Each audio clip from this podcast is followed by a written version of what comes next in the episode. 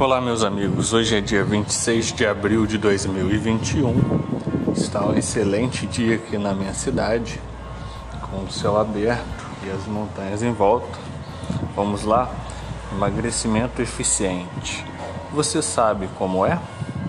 De acordo com o posicionamento oficial do American College of Sports Medicine, os programas inadequados e ineficientes são dietas da moda, que geram perda de peso rapidamente, porém, essa perda de peso está comprovado cientificamente que, em grande parte, está associada à perda de eletrólitos importantes, tais como sódio, cálcio e magnésio, ainda gerando maior perda de massa magra do que de gordura. O reganho de peso por desequilíbrio no metabolismo é certo. Foi comprovado cientificamente que a perda desses importantes eletrólitos água e perda de massa magra estão associados a quadros de fraqueza, desmaio e alguns casos, em alguns casos, a insuficiência cardíaca e morte. Nesse tem outros fatores atribuídos também juntamente. Agora, os programas adequados, programas que realmente funcionam. Restrição calórica leve, que pode ir de 500 a 1000 quilocalorias a menos na sua ingestão diária habitual.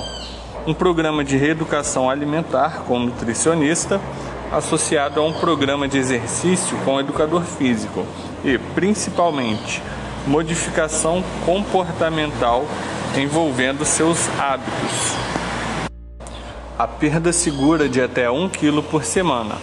De acordo com autores como Zutti e Goldin e Veltman, uma redução de 500 quilocalorias no consumo diário, combinado com 3 a 5 sessões de treino por semana, onde cada sessão de treino produza um gasto calórico de 300 a 500 quilocalorias, promoveu alterações benéficas na composição corporal.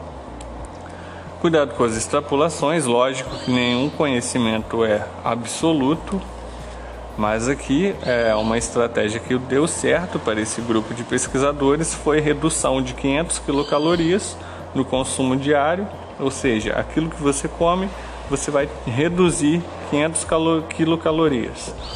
Combinado com 3 a 5 sessões de treino por semana, onde cada sessão é, produz um gasto calórico de que vai de 300 a 500 quilocalorias.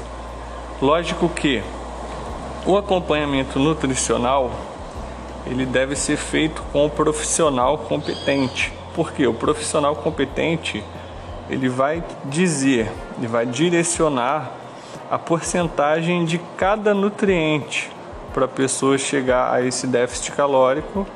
Ele vai chegar a uma, um percentual de cada nutriente pelos cálculos.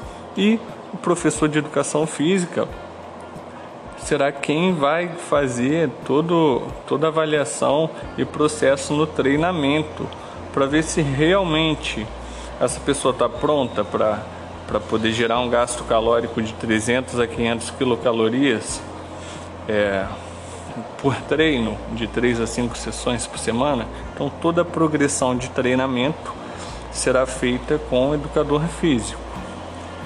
Já na próxima aula, eu te convido para poder ouvir aqui comigo, juntamente, um áudio se o treinamento HIT é para todos.